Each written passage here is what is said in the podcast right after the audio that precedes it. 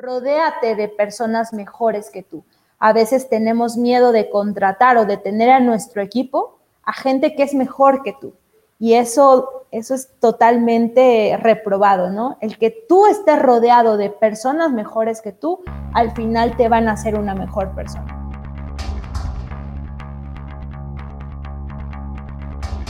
Bienvenidos al podcast de Trade Masters, el único podcast que te ayuda a crecer si trabajas o emprendes en los negocios internacionales. Yo soy su anfitrión, Oscar Rueda, y en esta ocasión estaremos conversando con una invitada que es licenciada en Comercio Internacional por la Universidad del Valle de México y cuenta además con diversos estudios de especialización por el Instituto Superior de Estudios Logísticos. Su pasión por el trabajo, su actitud de servicio, su gusto por el desarrollo personal, le han permitido ir escalando posiciones desde el año 2010, cuando inició su carrera profesional como ejecutiva de tráfico para la empresa Tramitadores Asociados de Aerocarga, en donde ascendió a gerente comercial antes de incorporarse al Freight Forwarder Genco Global.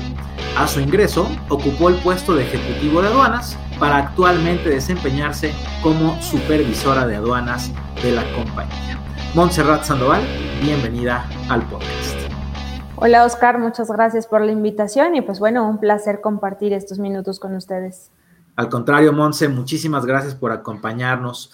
Oye, platícanos un poquito, Montserrat, cuál ha sido tu historia profesionalmente hablando. Ubiquémonos cuando sales tú de la escuela eh, ¿Cómo encuentras este primer trabajo eh, en donde estabas eh, pues empezando tu carrera profesional en tramitadores asociados de Aerocara? ¿Cómo fue ese, ese cambio de ser estudiante a empezar a trabajar para ti?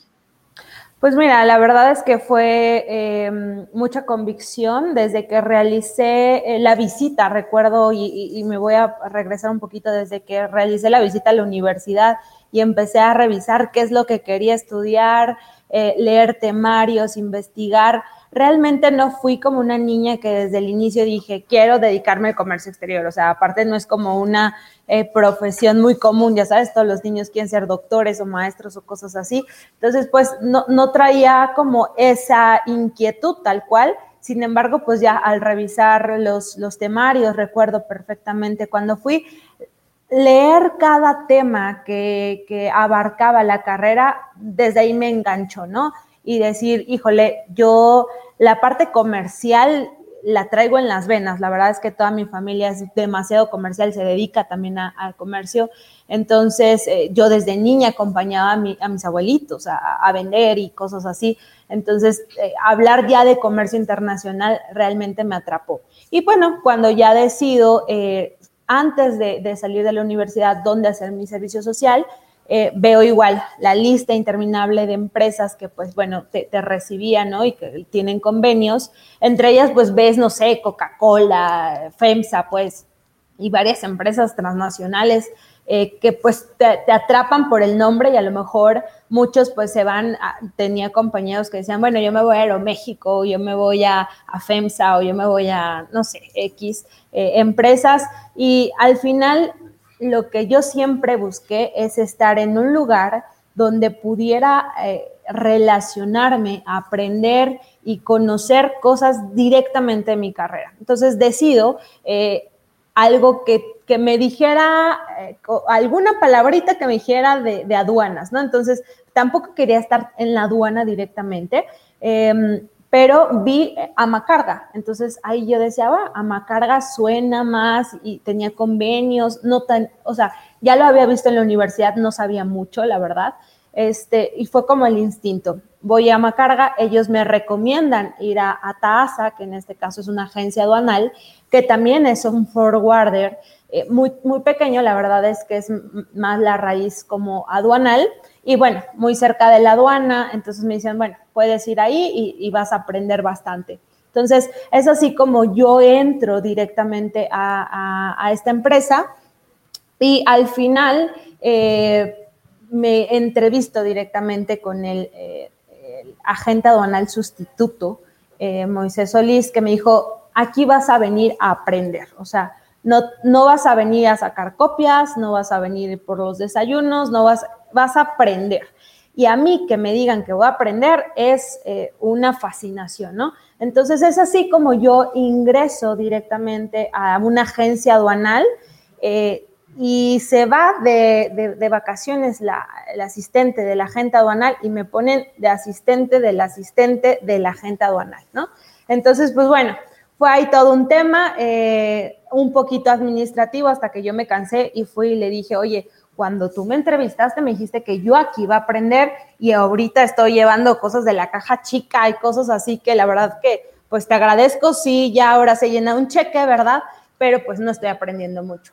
Y me acuerdo que el agente banal me dice, mira, ven, me abre el cajón del escritorio y me dice, todo esto que tengo en este cajón no está capturado en el sistema.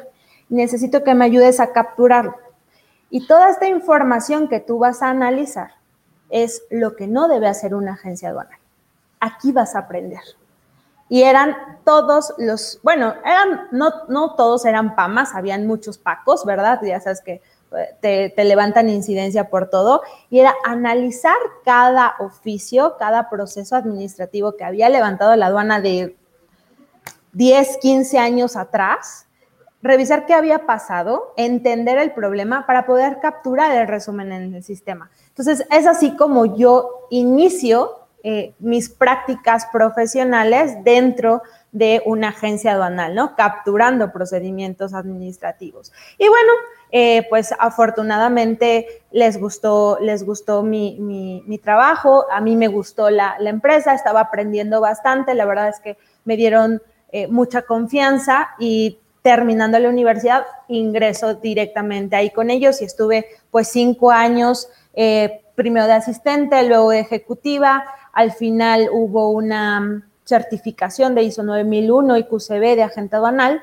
entonces ahí lideré el proyecto, eh, me encantó terminar el proyecto, conseguir la certificación y me quedo como gerente de calidad y después paso como gerente comercial, ¿no? Porque ya eran bastantes actividades que entre que veía la agencia aduanal, entre que veía un poquito del forwarder, entre que veía los procesos de calidad, etcétera, pero todo giró en torno a la agencia aduanal y desde ahí me enamoré, me enamoré del comercio, me enamoré de las aduanas, me enamoré de aprender cada día algo diferente, de despertar todos los días y saber que no, no tengo idea qué me va a pasar, ¿no? Yo les digo a, a los chavos, es bien divertido, la verdad, despertar y decir, híjole, ¿quién sabe hoy qué va a pasar? O sea, algo aprendes y eso, eh, pues, me, me encanta, ¿no? que no sabes a dónde te va a llevar este, este día del comercio exterior con las demandas de los clientes y todo lo que va surgiendo en el día a día. Me parece, me parece bien interesante, Monse. Oye, estabas tú entonces en esta agencia aduanal diagonal Freight Forwarder, eh, en donde entraste pues de ayudante aprendiendo, rápidamente te vas y tomas una gerencia de calidad, bueno, rápidamente entre comillas, ¿no? De calidad y después una gerencia comercial en su momento, pues tú todavía más, eh, más verde, digamos, en el medio, más joven, más inexperta, ya me imagino tenías cuando menos algo de gente a tu cargo, ¿no? ¿Cuáles eran estos primeros retos, Montserrat, de tener gente a tu cargo a una pues, temprana edad y una, corta carrera todavía profesional? Eh, sí, la verdad es que fue un poco eh, interesante. En esta agencia aduanal, pues había gente ya muy grande, o sea, llevaban 10, 20, 25 años en la agencia aduanal, ¿no? Entonces, primero eran un poco, y lo entiendo, un poco celoso el tema de por qué le voy a enseñar lo que yo tanto tiempo me, ha costado, ¿no?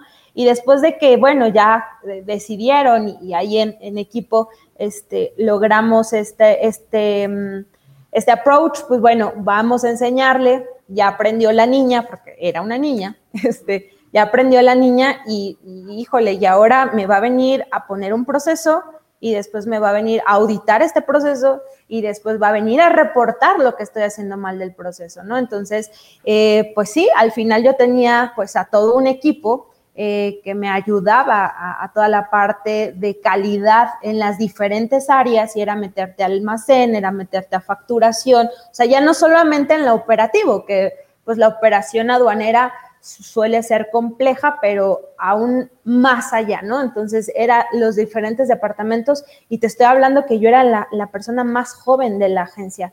Em, habían, habían personas de más de 50, 60 años que seguían trabajando en la agencia donal, ¿no? Entonces, llegar y decirle, a ver, présteme, ahora vamos a hacer un reporte y vamos a... Era, era un conflicto que no te puedo explicar. Pero lo que a mí me, inculcaron desde, desde, muy, desde muy temprana edad mis padres fue ser humilde y ser agradecida. Entonces yo todo el tiempo les trataba de decir, oye, gracias por lo que me enseñaste, oye, gracias por tu trabajo. O sea, el gracias antes de solicitar o el o el llegar con una actitud, eh, pues sí, de humildad, de decir, quiero ayudarte, ¿sabes? O sea, no es de que estés haciendo malas cosas, pero las puedes hacer mejor, las podemos hacer mejor como empresa, ¿no? Entonces, esta actitud eh, de no, de no, em, pues llegar como un, como un jefe, como tal, eh, ayudó bastante. Me, me, costó y me sigue costando porque la verdad yo, tengo un carácter un poquito fuerte, ya me conoces un poco. Entonces, a veces sí, eh, así debe ser muy humilde, pero también soy muy directa. No me gusta echarle mucho rollo, ¿no? Entonces, lo que es es y lo que se necesita, pues no hay más que decir, ¿no? Entonces, era un combinar un poquito eso. Al final, tú tienes que dar resultados como cabeza de un departamento, como, como pues un tronco de una área, y, es lo que, lo que va a determinar tus acciones y tu, tu, proceder con la gente, ¿no? Entonces, sí me costó trabajo, me costó trabajo, pero aprendí desde ahí a cómo poder manejar a las personas, y no solo de mi edad, sino más grandes, ¿no? Que, sí fue un reto bien interesante. Claro, sin duda, es, es algo que yo he visto en muchos jóvenes gerentes, jóvenes directores, que digamos por estar bien preparados, por azares del destino, por lo que fuera, ¿no? Por buscar el, puesto o lo que fuera, entran de pronto a trabajar a empresas de, buen tamaño, en donde exactamente lo que tú comentas, ¿no? Hay gente que lleva 20 años, 25 años trabajando ahí y entonces llega este joven gerente o joven director a querer cambiar los procesos, a, querer pues implantarse, ¿no? Como, como nuevo líder de la empresa. Eh, después de haber recorrido este camino, Monse, ¿qué le recomendarías? O sea, ¿cuál debería ser el approach si yo soy eh, joven y estoy empezando a liderar un área? ¿Cuál sería el, approach más correcto según lo, lo, que tú has vivido en ese, en ese aspecto, Monse? Pues mi primera recomendación es aterrizar eh, cuáles son primero tus metas, ¿no? ¿Qué, es dentro de, lo que estás liderando? ¿Cuáles son las metas a las que quieres llegar? Y compartirlas con el equipo, compartirlas con las personas que estás trabajando y que todas tengan ese chip de decir, vamos en el mismo camino, ¿no? Y es vamos, o sea, el, el que el que tú lideres no necesariamente tiene que, aterrizar al que vas enfrente. Muchas veces vamos atrás como líderes, ¿no?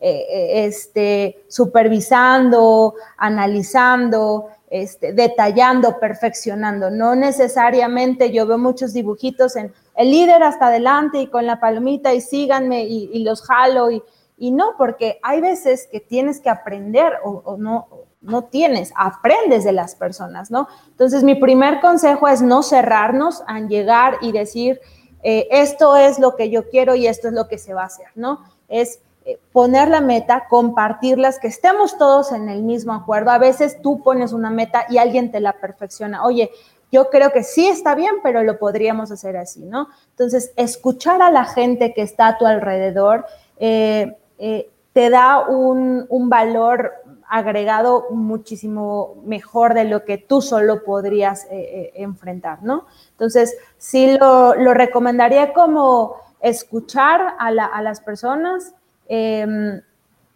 involucrarte, involucrarte con el equipo y, trabajar de la mano con ellos, ¿no? no el líder no, no está sentado esperando los resultados y no está trabajando también con ellos para obtener los resultados. Por supuesto. Entonces, un elemento clave para poder trabajar en equipo, que además tiene todo el sentido del mundo, ¿no? Pues es la comunicación, pero por lo que me dices, de ida y vuelta. O sea, tú como líder de un equipo, saber comunicar la dirección, la visión, el rumbo que tú le quieres dar a las cosas, pero a la vez saber escuchar pues a la gente que tiene experiencia, las necesidades del departamento, etcétera. Entonces se vuelve un tema completamente de comunicación del líder hacia su gente y de la gente hacia el gerente, el director o, el puesto que fuera, ¿no? Claro, pedir retroalimentación del equipo es para mí algo igual esencial dentro de em, pues estar liderando un equipo, ¿no? Saber pedir la retroalimentación, hay veces que no la pedimos porque no queremos escuchar lo que sabemos que nos van a decir o hay, hay, hay cosas duras, ¿no? Que escuchar y ese, vuelvo, es humildad. Claro. Oye, Montserrat, ¿te acuerdas durante aquella época, todavía antes de tu, de tu puesto y de tu empleo actual, en aquella época, eh, alguna situación que te cayera mal, que te frustrara, que tú dijeras, híjole, ¿cómo me gustaría que esto fuera diferente? Pues eh, sí, tengo varias, tengo varias en mente. Eh, yo recuerdo en una ocasión donde un cliente le llamó a la agente aduanal para quejarse de que no, no había liberado el embarque, ¿no? Ya sabes, típico, no salió el embarque urgente y ya se paró la palanca, cosas que, que son muy comunes.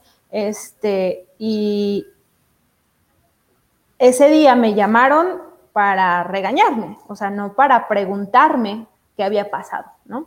Que es algo también eh, errores típicos, ¿no? Oye, ¿por qué no hiciste esto? Bla, bla, bla, o ya se enojaron, ya se molestaron. Y en realidad había toda una historia detrás del por qué no, cosa que no era imputable a la empresa, pero pues ya no había, no hubo oportunidad de explicarlo, ¿no? Em, fue un día desastroso porque yo no estoy acostumbrada a que me llamen la atención. Te soy muy sincera. Eh, desde chiquita me enseñaron a hacer bien las cosas y desde el principio, ¿no? Entonces no estaba acostumbrada a que me estuvieran llamando la atención cada rato y ese día para mí fue fatal que me hayan gritado de la manera que, lo hicieron. Entonces recuerdo que em, salí de la empresa y, le hablé a mi mamá y le dije, oye, es que fueron muy injustos y, y yo no dije otra cosa que era una injusticia, ¿no? Y recuerdo que mi mamá me dijo, Monse, la vida no es justa para nadie. Y si no tienes el carácter para estar en una empresa así y tener las responsabilidades que ahorita tienes, renuncia, hija. No es algo para ti. Eso lo tengo grabado hasta este momento, ¿no? Fue un momento bien importante porque eh, a pesar de las adversidades y, y, cosas que al final aprendes y que les puedo contar mil historias de éxito y fracasos que seguramente los que nos escucharán les han ocurrido, creo que los aprendizajes que nos dejan eh, eh, esos, este, esas derrotas o esos éxitos son lo que enriquece la vida, ¿no? Entonces, eso lo llevo acá. Y al final también aprendí que, pues dije, a, mí me gustaría que me hubieran preguntado, ¿no? ¿Qué pasó? Y es ahora lo que eh, procuro practicar, ¿no? Cuando alguien me llama, ok, tengo una versión, necesito escuchar la, o la otra versión, ¿no? A ver, cuéntame me están diciendo eso, pero cuéntame qué es lo que pasó, ¿no? Entonces, la verdad es que tuve dos aprendizajes fuertes que fueron de mis primeras llamadas de atención en mi, en mi vida profesional y hasta ahora, pues, las, las sigo manteniendo. Wow, qué interesante. Entonces, fíjate cómo de una mala experiencia, de un mal trago que en su momento, pues, te, te puso a, sentirte mal, ¿no? Eh, al grado que le hablaste a tu mamá y demás, sale una muy buena una muy buena experiencia en el sentido de que ahora tú, como líder de un área, pues antes de actuar, eh, preguntas qué es lo que está pasando y volvemos al mismo tema de la comunicación, tanto para dirigir, para dar rumbo, para escuchar lo que, lo que tu gente necesita, pues también al momento de los problemas, me parece que comunicarse pues siempre es algo fundamental para trabajar en equipo, ¿no? Por lo que tú estás comentando. Ahora, Monse, ¿cómo das este paso de esta agencia aduanal a tu actual empresa, es Global, un forwarder pues ya de mucho más tamaño, eh, con unas responsabilidades me imagino más amplia, hoy tienes más experiencia en el medio, pero platícanos un poquito cómo fue tu brinco de tu anterior trabajo al actual. Pues mira, em, dentro de, en el primer trabajo tuve la fortuna de, que eh, me, me, promovieran para tomar un diplomado de comercio exterior eh, igual en el Instituto de Amacarga, y ahí pues bueno, me hice de buenos amigos que hasta ahora los, los, tengo cerca, eh, no a todos, pero a, la gran mayoría, y pues se ha hecho un lazo, ¿no? Es un networking al final que se vive constantemente y que al final te abre y, ojo, también te puede cerrar las puertas, ¿no? Entonces, afortunadamente se me, se me abrieron ahí un par de, posibilidades. Aquí conocí a un buen amigo que trabajaba en ENCO, eh, él me, llama y me dice, oye, estoy emprendiendo eh, una nueva área dentro del forwarder que es de aduanas y pues bueno, necesito una persona que, sepa de aduanas, que, que, tenga también un poco de conocimiento del forwarder y pues que tenga muchas ganas de trabajar, ¿no? Y pues si a mí algo me caracteriza es que me gusta el trabajo, ¿no? Entonces dije, bueno, pues escuché un poquito la propuesta, eh, el proyecto me parecía bastante, em, pues, interesante porque era, era formar un área, era eh, este, hacerla, primero que existiera, hacerla crecer, mantenerla, etcétera, ¿no? Entonces, habían muy, muy eh, buenos retos para este, este proyecto y, pues, bueno, desde que me platicó me encantó.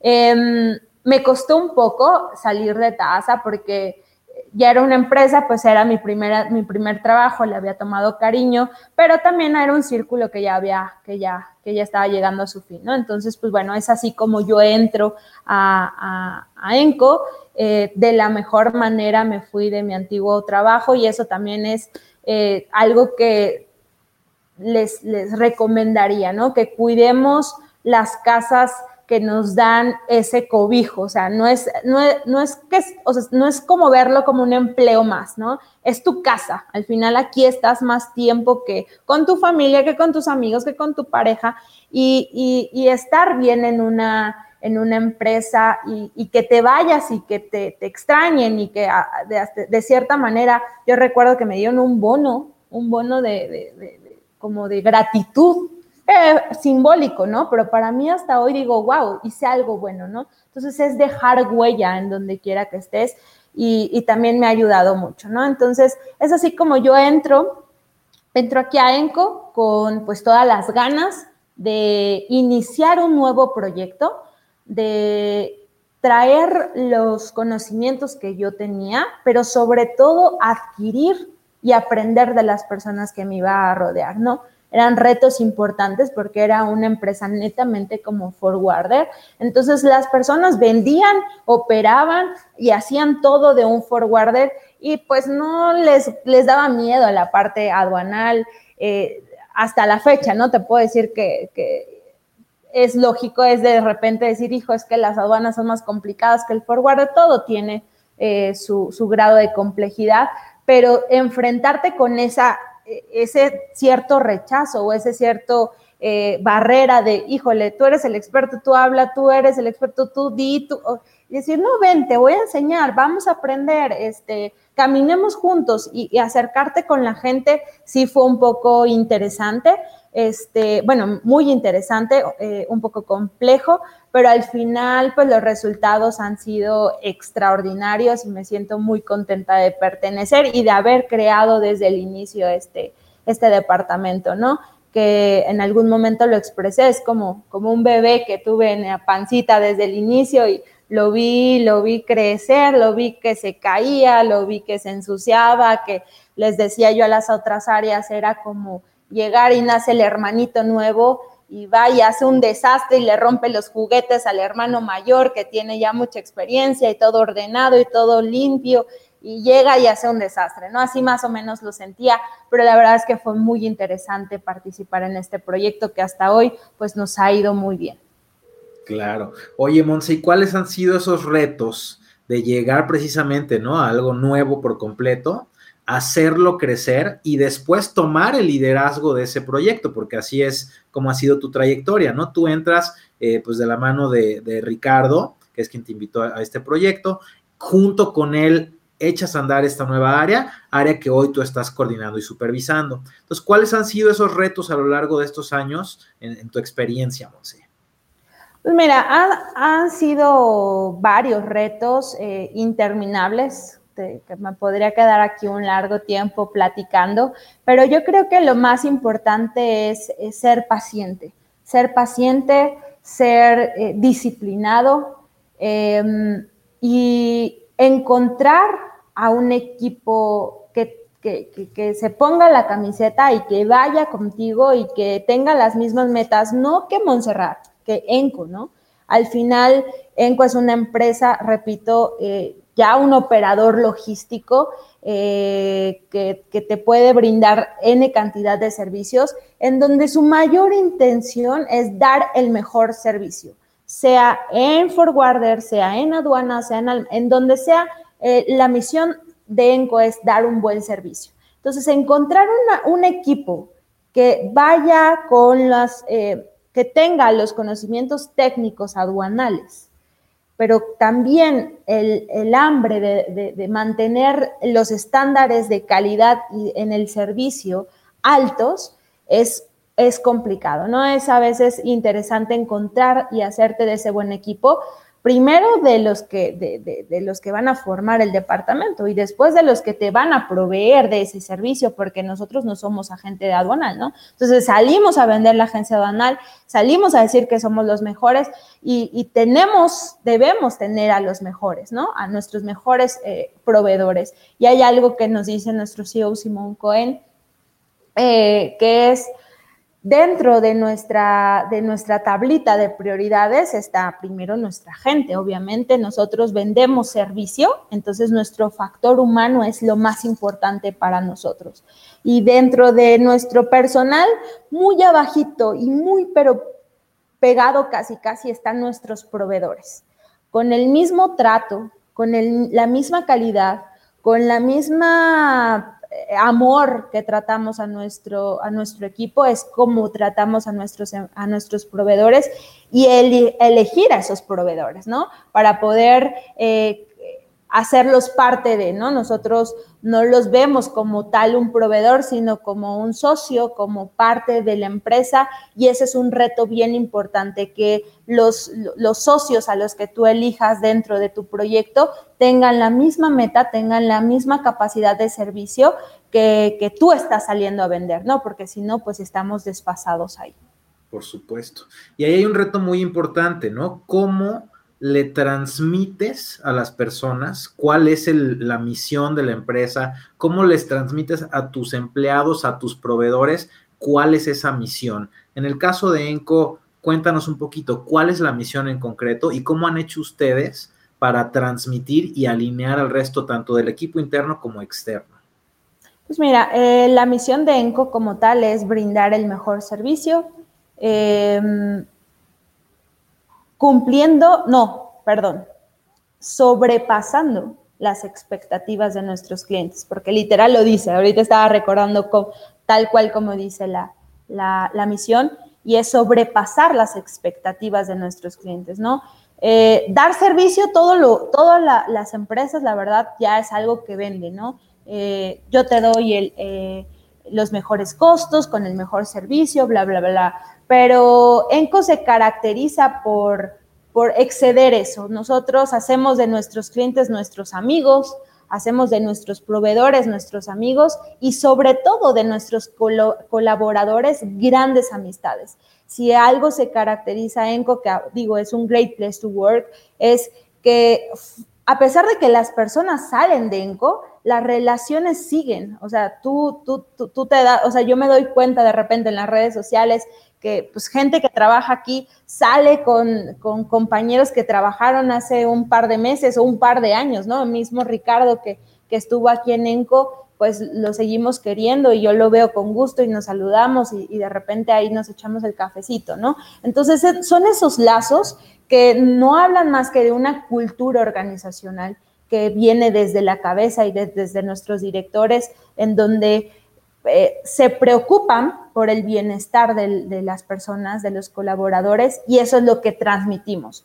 Si nosotros estamos en un ambiente hostil, pues transmitimos esa misma energía a los clientes y proveedores, ¿no? Pero aquí de repente hablamos con los clientes y están cantando y están brincando y, se están carcajeando y ya te, ay, sí, ya, es un ambiente de universidad con un servicio muy profesional, ¿no?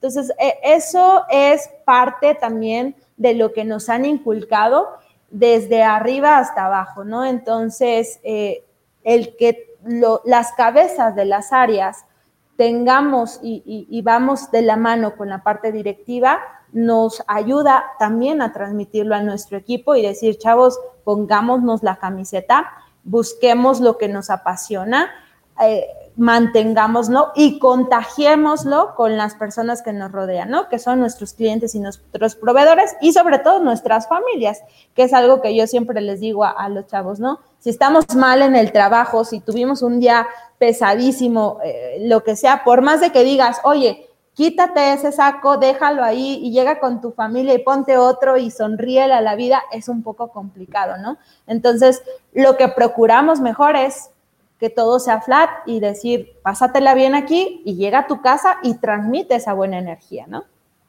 Oye, ¿y cómo le hacen para comunicar esto? O sea, ¿tienen juntas mensuales de, de, cómo se debe de alinear la misión o es algo que más bien se va transmitiendo por el día a día? ¿Cómo funciona ese proceso de que todos estemos alineados a lo mismo? Pues hay varias herramientas que nos ayudan a, difundir la cultura organizacional de ENCO, el, este Great Place to Work. Em, te, podría dar N cantidad de, ejemplos, ¿no? Desde cómo te festejan en tu cumpleaños, cuando cumples eh, años en ENCO, por ejemplo, eh, de aniversario también, ¿no? De que, oye, cumpliste aquí un año, pues bueno, ahí te va una libretita y te, aplaudimos todos y te felicitamos, te escuchamos, eh, tenemos juntas, aquí te llamamos también juntas de 10 minutos. yo procuro hacerlas con mi equipo una vez a la semana en donde nos sentamos todos, hacemos un team back, 10 minutos, es la regla, a veces nos pasamos, la verdad, y platicamos, oye, qué bueno te pasó y qué malo te pasó. Híjole, yo tuve este despacho que me dolió, me costó, pero bueno, salió y el cliente quedó contento. Ah, qué bueno. O yo tuve esta, no sé, esta nueva negociación y me fue excelente. Ah, perfecto, bravo, todos lo aplaudimos. O saben qué, híjole, es que estoy enojada con mi novio y este, y pues ahí anda medio, ay, ¿y cómo? ¿Qué te pasó? Y no sé qué, o es que mi mamá está medio delicada, y ya sabes, o sea, es escuchar y tener ese acercamiento de, ese team back nos hace también ser parte de, o sea, estamos eh, eh, con la preocupación de lo que te pasa, eh, me, me, me beneficia o me perjudica, ¿no? Entonces quiero saber cómo estás es parte de lo que hace ENCO y lo hacen desde los directivos, que se juntan una vez a la semana o a la, cada 15 días, no lo sé, 10 minutitos, ¿cómo está? ¿Todo bien? Ok, sí, hay algo que aplaudir, bravo, hay algo que aprender, un área de oportunidad, la aterrizamos, etcétera, ¿no?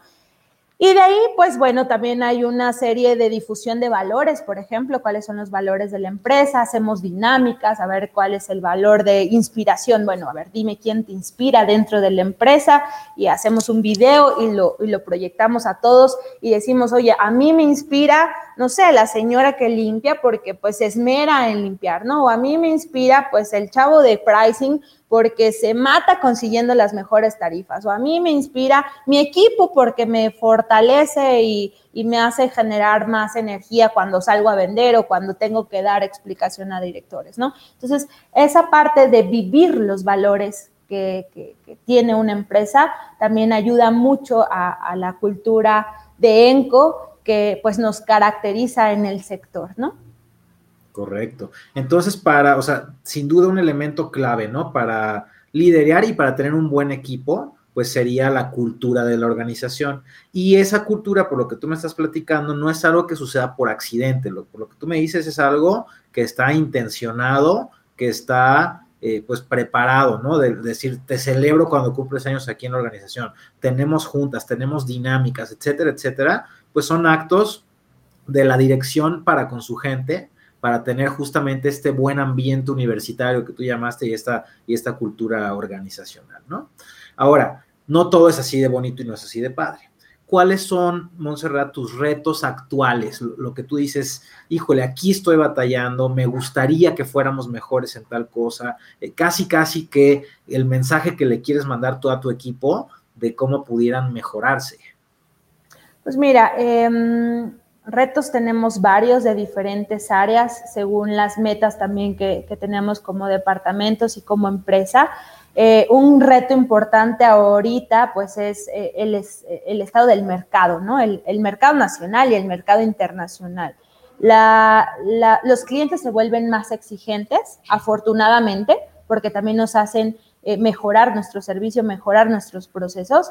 Y esa, esa parte de, de la perfección o, o de los, la mejora continua, la palabra es a la que quería llegar, la mejora continua, pues debe estar medible. Entonces, los retos eh, que ahorita como departamento y, personalmente yo tengo, pues es, es eso, ¿no? Encontrar cuáles son los procesos que puedan facilitar mejor a la gente sus herramientas y poder dar un mejor servicio, porque a veces eh, el servicio pues es algo no, no, no tangible, ¿no? Entonces es difícil de medir en ciertas ocasiones. Entonces, ¿qué es, qué, ¿cuáles son todos los factores que engloban este, esta, esta meta o este objetivo para por, por, por medio de esos, eh, eh, pues poder llegar a, al, reto que te estás planteando, ¿no? A mí me puede mover ahorita decir, tengo lo que, lo que hace ENCO, que lo inició hace cinco años aproximadamente, que ya es brindar el, tema de aduanas, no es algo que solamente de ENCO, ¿no? Es algo que ya lo hacen los forwarders y mi, y mi mayor reto es hacerlo mejor que cualquier otro forwarder. Es decir, ENCO no te va a dar un servicio de aduanas o no te va a dar un servicio logístico. ENCO te va a resolver la vida, te va a dejar dormir tranquilo cinco años en el, que, en el que tú no te tengas que preocupar, en el que sepas que tu operación se hizo de la manera más sana, más transparente y, eh, y al final te, te, ahorró a lo mejor unos pesos, a lo mejor te sacó una sonrisa en tu despacho, pero ese ya es una consecuencia, ¿no? Em, ese es mi, mayor reto ahora, em, hacerlo de la manera más profesional y con la mejor alegría y disposición. Ok, Mons. Entonces tú hablas de eh, que uno de los principales retos es realmente lograr esta perfecta o esta eh, máxima atención a los clientes, ¿no? Que es, eh, algo parte de la misión de, ustedes como empresa. ¿Y cómo se mide eso, Monse? O sea, ¿cómo, ¿cómo haces tú para saber si están yendo por buen camino o no? Me refiero hacen algún tipo de benchmarking, o sea, ven el servicio que dan en otros lados. Es un tema más bien de competir contra ustedes mismos y tratar de mejorarse en tiempos, en recompra de clientes, en cualquiera de, los factores que ustedes utilicen para medirlo, porque creo yo que el, medir la satisfacción de los clientes puede ser algo más o menos truculento, ¿no? Entonces, ¿cómo hacen ustedes para medir que se están acercando realmente a esa misión o cumpliendo con esa misión en el día a día? Claro, el servicio, como te comentaba hace un momento, pues no, es algo que se pueda medir como tal, ¿no? Eh, no, definitivamente no estamos enfocados al benchmark. No, no voy y, veo qué hacen los demás. Me enfoco toda la, la estrategia de encuesta interna, es hacia adentro, este, qué estamos haciendo bien y qué no estamos haciendo tan bien, ¿no? Que podríamos mejorar. Pero sin duda, la satisfacción del cliente, pues va enfocada en la, recompra, ¿no? Si yo veo que un cliente es constante eh, conmigo, nosotros tenemos por ahí un, lema que, que no queremos clientes, queremos fans, ¿no? Eh, es algo que nos dice mucho Simón Cohen, yo quiero estar lleno de fans, o sea, donde los clientes digan, yo no compro con nadie más que con Enco porque ellos, pues a lo mejor no son los más baratos, no son los, los que hacen todo perfecto, somos humanos, estamos humanos aquí operando, pero me la paso increíble con ellos, pero me atienden de lujo, pero se mueren en la raya y, y yo estoy casado con ellos, ¿no? Entonces esa recompra... Eh, eh, de los clientes como tal es lo que nos hace medir cuál es el servicio eh, qué nivel de servicio estamos, este, estamos teniendo, ¿no? Y otra de ellos es pues la, mm, eh, la recomendación de nuestros mismos clientes, ¿no? Que también nos, nos mide el servicio y estamos haciendo bien las cosas que nuestros mismos clientes nos están vendiendo. Enco por muchos años no tuvo un solo vendedor los vendedores eran los socios, eh, los dueños, Simón, Dani, Pepe, y entre ellos y en la, comunidad, pues bueno, iban llegando los clientes. Pero Enco creció con base en el servicio que daban los operadores y la, y, la recomendación de nuestros mismos clientes. Es así como crece ENCO y es así como hoy por hoy es el reto que como empresa y a nivel personal también me lo, me lo adjudico, es crear eso, mantener eso, en donde mi cliente se sienta con la plena confianza de que constantemente el trabajo va a ser bueno y cada vez mejor. Entonces, esta recompra y esta em, recomendación es lo que a nosotros nos hace medir el buen servicio que hoy por hoy presumimos de ENCO. Correcto. Oye, Monse, tú como líder hoy de, esta área de aduanas en, en ENCO, eh, pues necesitas tú transmitirle a tu gente estos valores, necesitas ver que la gente esté alineada, que estén avanzando por el camino correcto, etcétera. Y hablabas hace un rato de dos factores importantes para lograrlo, ¿no? Uno me decías que era la paciencia y el otro me decías que era la disciplina. En tu caso en particular, Monse, ¿cuáles son estos, no sé si llamarles rutinas o actividades que tú haces para eh, ser mejor líder en el día a día? Pues mira, ah, tengo varias rutinas como tal. Eh, una de ellas es una junta que tengo con cada uno, aparte de la de 10 minutos en donde hacemos un breviario de todos, es sentarme cada uno y revisar operación por operación. Lo hago dos, tres veces al mes con cada uno y reviso, nosotros eh, tenemos un reporte como tal y es sentarme con la gente, ver cómo están, qué está atorado, qué está muy bien, qué cliente me está dejando de comprar, por qué, qué cliente está aumentando su volumen, por qué, eh, si hay que irlo a visitar, etcétera, también llevarlos a, ellos a que conozcan a los clientes, etcétera, ¿no? Entonces, es estar midiendo constantemente y supervisando lo que se hace. Es una de mis tareas en donde practico, pues también parte de la disciplina, ¿no? Lo que no se mide no se puede mejorar. Entonces hay que estar midiendo constantemente eh, los números que, te manda el departamento, que ya eso sí, como tal es tangible y es donde ya tengo el acercamiento también con los ejecutivos, los escucho, eh, a veces hablamos de si hay alguna situación, a veces lo que le está pasando a uno le pasó al otro o me pasó a mí cuando operaba, ¿no? Entonces, eh, este acercamiento y esta medida de, datos, esta medición de datos, pues nos, nos ayuda bastante a tener eh, la disciplina en el departamento. Y pues la paciencia, pues la practicamos también, evidentemente, cuando, cuando surgen situaciones complicadas, ¿no? En aduanas tenemos la cantidad de sorpresas que ya tú, tú mejor que nadie las, las conoce de los clientes, de los proveedores. Insisto, nosotros vendemos algo que prácticamente no hacemos, por así decirlo, ¿no? Entonces, está importante el reto ahí en decir, quiero ser el mejor, pero no lo estoy haciendo yo.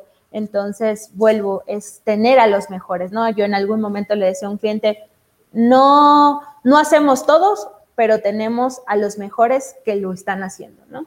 Entonces es realmente también estar midiendo eso con, nuestros, con nuestros agentes aduanales en este caso, ¿no? Y, sentarnos con ellos y, tener reuniones y ver a ver cómo van los clientes, etcétera, ¿no? Entonces son eh, pues actividades que constantemente se hacen en el departamento para tener el acercamiento, la medición de datos y pues eh, llegar a las metas, ¿no? Sobre todo.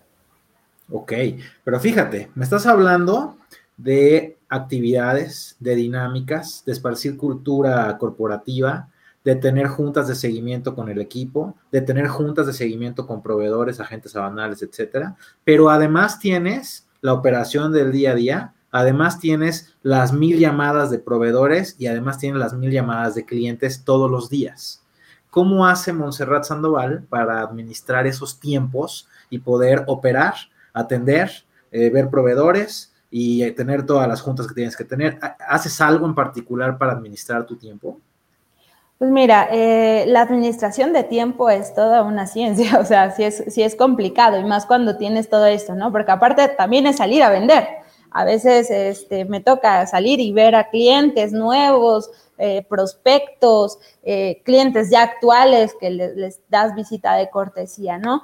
Em, todo me gusta a mí trabajarlo con un calendario. Yo no sé trabajar, o sea, si no lo apunto en mi agenda, se me olvida la verdad que tengo una junta o se me olvida que tengo una, un pendiente, ¿no?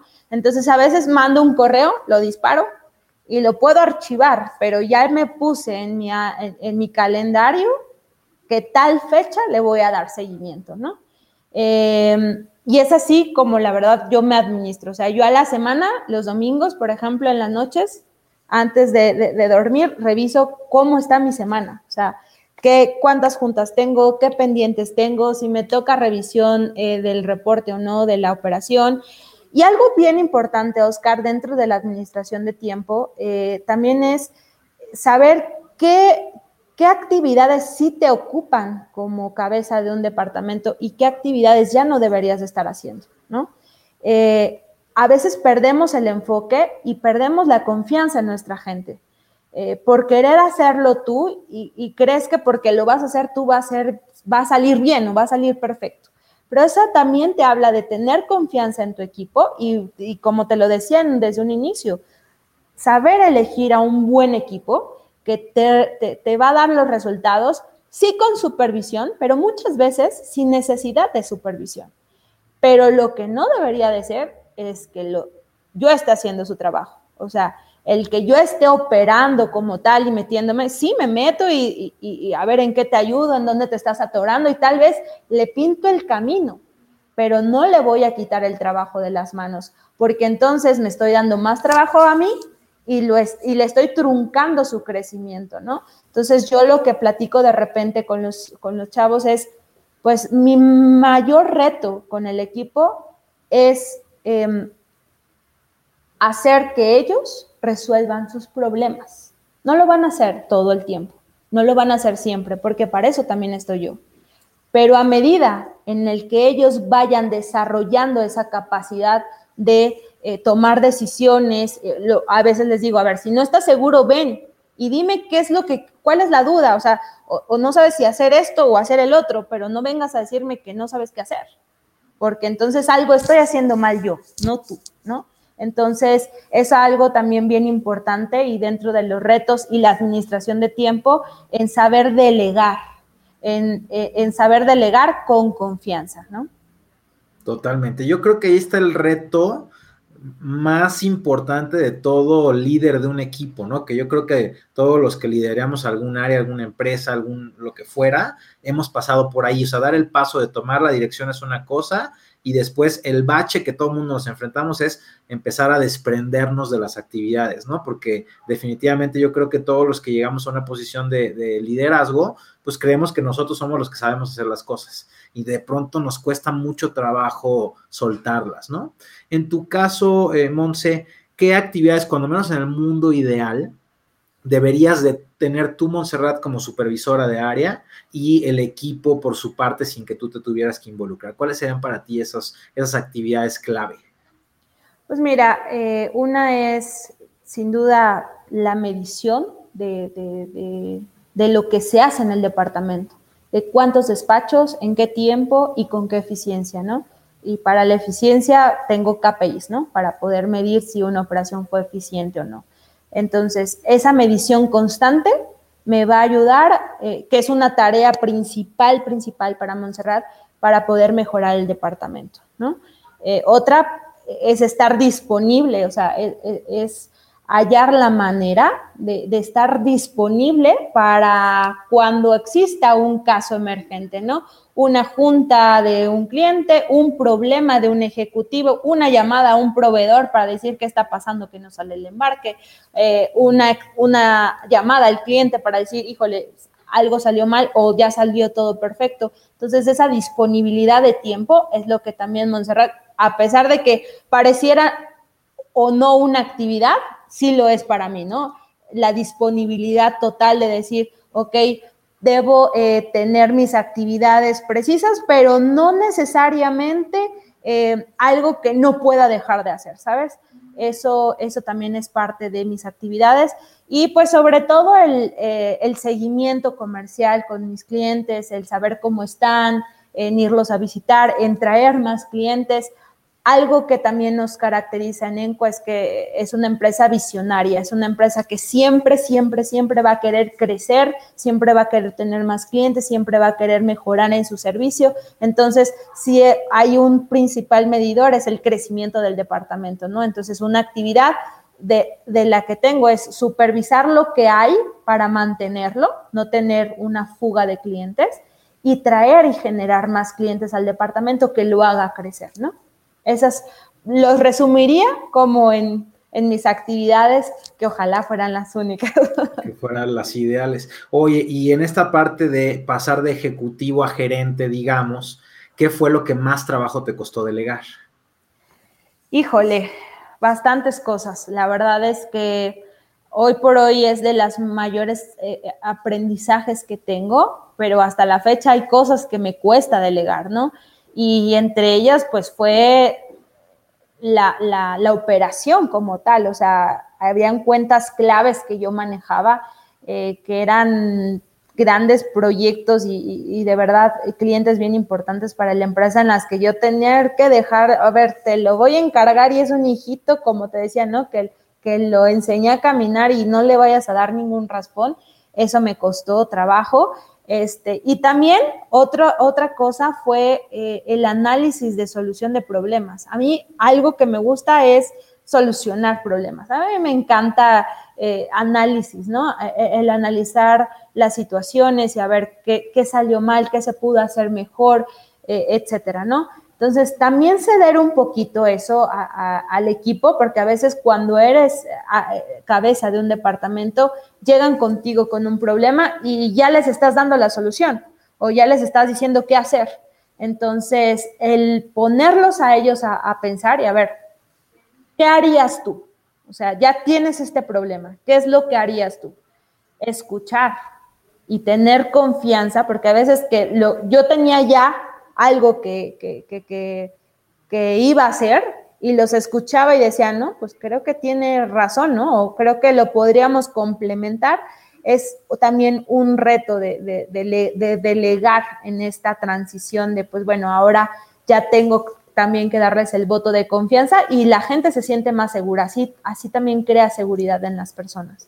Claro. Oye, ¿cómo lo haces? O sea, de pronto te dejo al cliente que yo traía toda la vida y ahí te lo encargo y Dios te bendiga, o hay un proceso de, suma instrucción de cómo debes de manejar al cliente. O sea, ¿qué me recomendarías si yo estoy empezando a delegar porque estoy tomando otras actividades más directivas, más de análisis, más de, ver resultados, de ver rumbo de la empresa y estoy soltando mi operación? ¿Cómo debería yo de hacer ese proceso? De soltar y delegar más?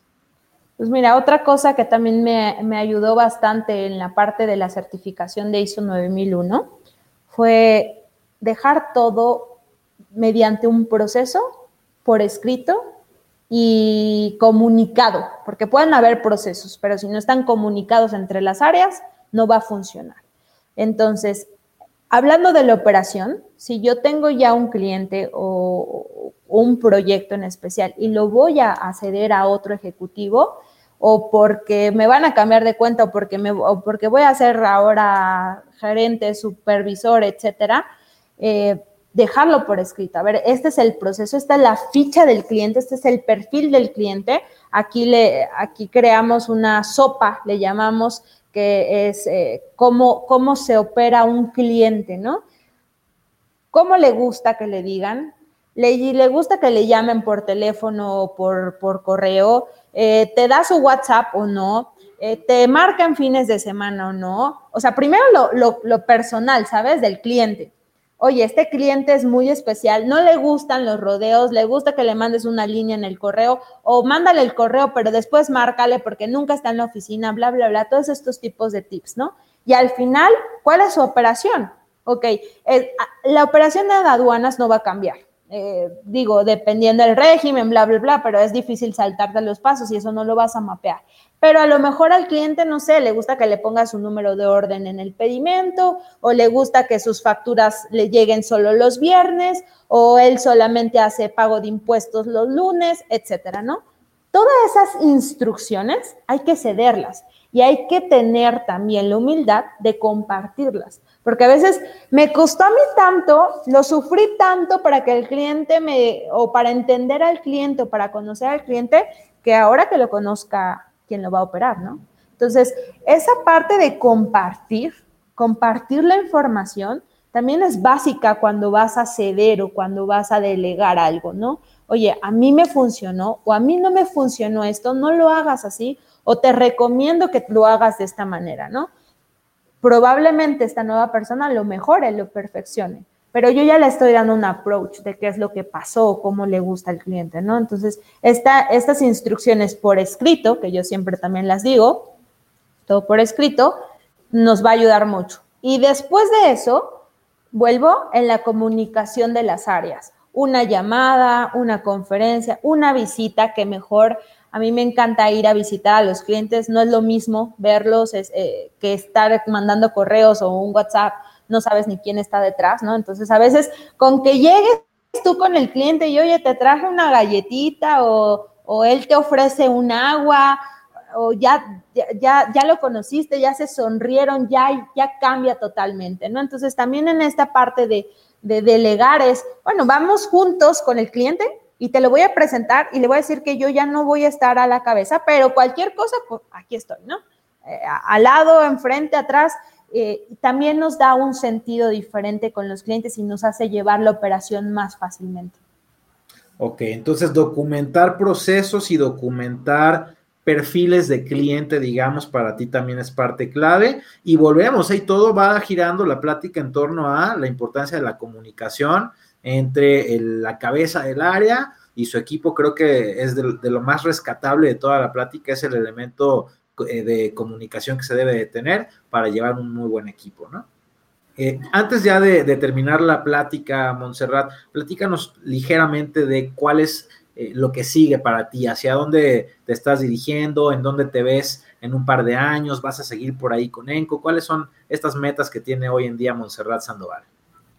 Pues mira, el primer reto fue ah, cuando yo tomé el área, eh, era mantener y, tener una perfecta supervisión de la operación, ¿no? O sea, decir, necesitamos que se supervise la operación y que no, ante cualquier cambio, pues tenemos posibilidades de variación, ¿no? Entonces, mi primer reto fue mantener el departamento, darle estabilidad, eh, y como tal ahora, lo que yo veo para Montserrat es hacerlo crecer. O sea, cada día mi, reto es hacer crecer y a mí me encantaría, yo tengo aquí un equipo de tráfico del forwarder impresionante con muchos buenos eh, colaboradores, pero veo el área completa, ¿no? Entonces yo los veo y veo tantas, tantas personas que yo me imagino así en mi departamento, ¿sabes? O sea, tener ahora en vez de, no sé, 10, 12 personas, híjole, igual, 50 ejecutivos y muchísimos clientes y una eficiente operación y es así como, como yo veo, ¿no? Es, es el hambre que yo tengo en ENCO. Eh, hoy por hoy me veo en ENCO, en, no sé, en un corto, mediano plazo, no sé qué me depare después, ¿verdad?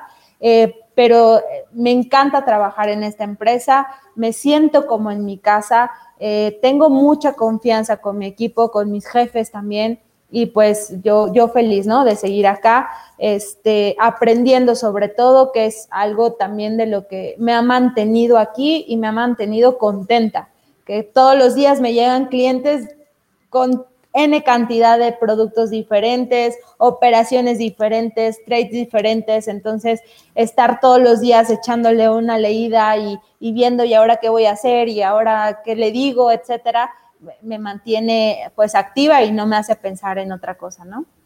Perfecto, entonces vas apostándole hacia el crecimiento, hacia mejorar procesos, fortalecer al equipo y poder atender a la mayor cantidad de clientes posibles, ¿no?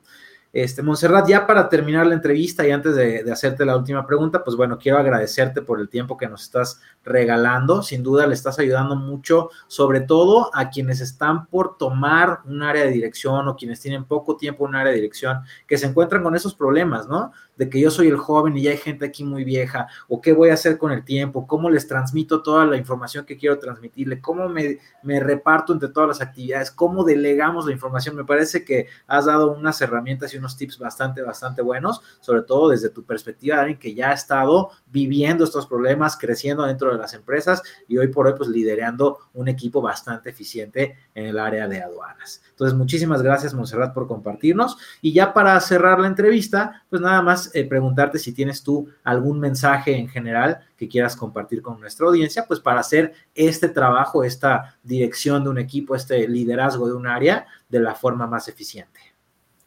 Pues mira, eh, yo les, les recomendaría que cada uno encuentre qué es lo que realmente les apasiona. Cuando algo realmente te apasiona, eh, lo vas a hacer doble, triplemente mejor, ¿no? Y cada vez lo vas a querer perfeccionar. Entonces, encuentra tu pasión, eh, sé disciplinado, es algo que te va a llevar al éxito, no, mantener la disciplina y, escuchar a los que te rodean, escuchar, acercarte, eh, te, hace, te, hace mejor persona. Y algo que también no había comentado, que en algún momento a mí me, me, dijeron y tal vez ya lo hemos escuchado por ahí, es rodéate de personas mejores que tú. A veces tenemos miedo de contratar o de tener a nuestro equipo a gente que es mejor que tú. Y eso, eso es totalmente reprobado, ¿no? El que tú estés rodeado de personas mejores que tú, al final te van a hacer una mejor persona. Entonces, busca ese núcleo, busca esas personas de quien aprender, encuentra qué es lo que te apasiona y sé disciplinado y seguramente eso te va a llevar a un camino de felicidad que pues hoy por hoy creo que es lo que a todos nos compete, ¿no? Ser felices en esta vida que no sabemos cuánto nos va a durar. Perfecto, Montserrat. Totalmente cierto, totalmente de acuerdo contigo. Así que, pues bueno, ahí lo tienen, sin duda alguna, ¿no? Para poder liderar correctamente un equipo se requiere desarrollar, o la recomendación de Montserrat sería, desarrolla buenas habilidades de comunicación, tanto para poder transmitir el, rumbo, el liderazgo, etcétera, como para poder recibir y escuchar lo que tienen que decirnos nuestros clientes, nuestro propio personal, etcétera difundir la cultura organizacional es muy importante, así que primero identificar claramente cuál es la cultura de la organización y buscar herramientas para difundirla entre el personal sería otra de los puntos clave que podemos rescatar de esta plática con Montserrat y sin duda algo que nos puede costar mucho trabajo a muchos es el aprender a delegar correctamente. Para lo cual Montserrat nos dijo pues que teniendo procesos muy claros y teniendo documentados eh, perfectamente los perfiles de los clientes, pues bueno, es una buena herramienta para poder delegar. Así que estas tres, eh, tres principales habilidades sería cuando menos lo más recomendable para cualquier persona que esté liderando un equipo. Muchas gracias eh, por acompañarme en este episodio. Recuerda que es muy importante que tengas tus metas muy claras, pero es más importante tomar acción para alcanzarlas. Yo soy Oscar Rueda y nos vemos en la próxima.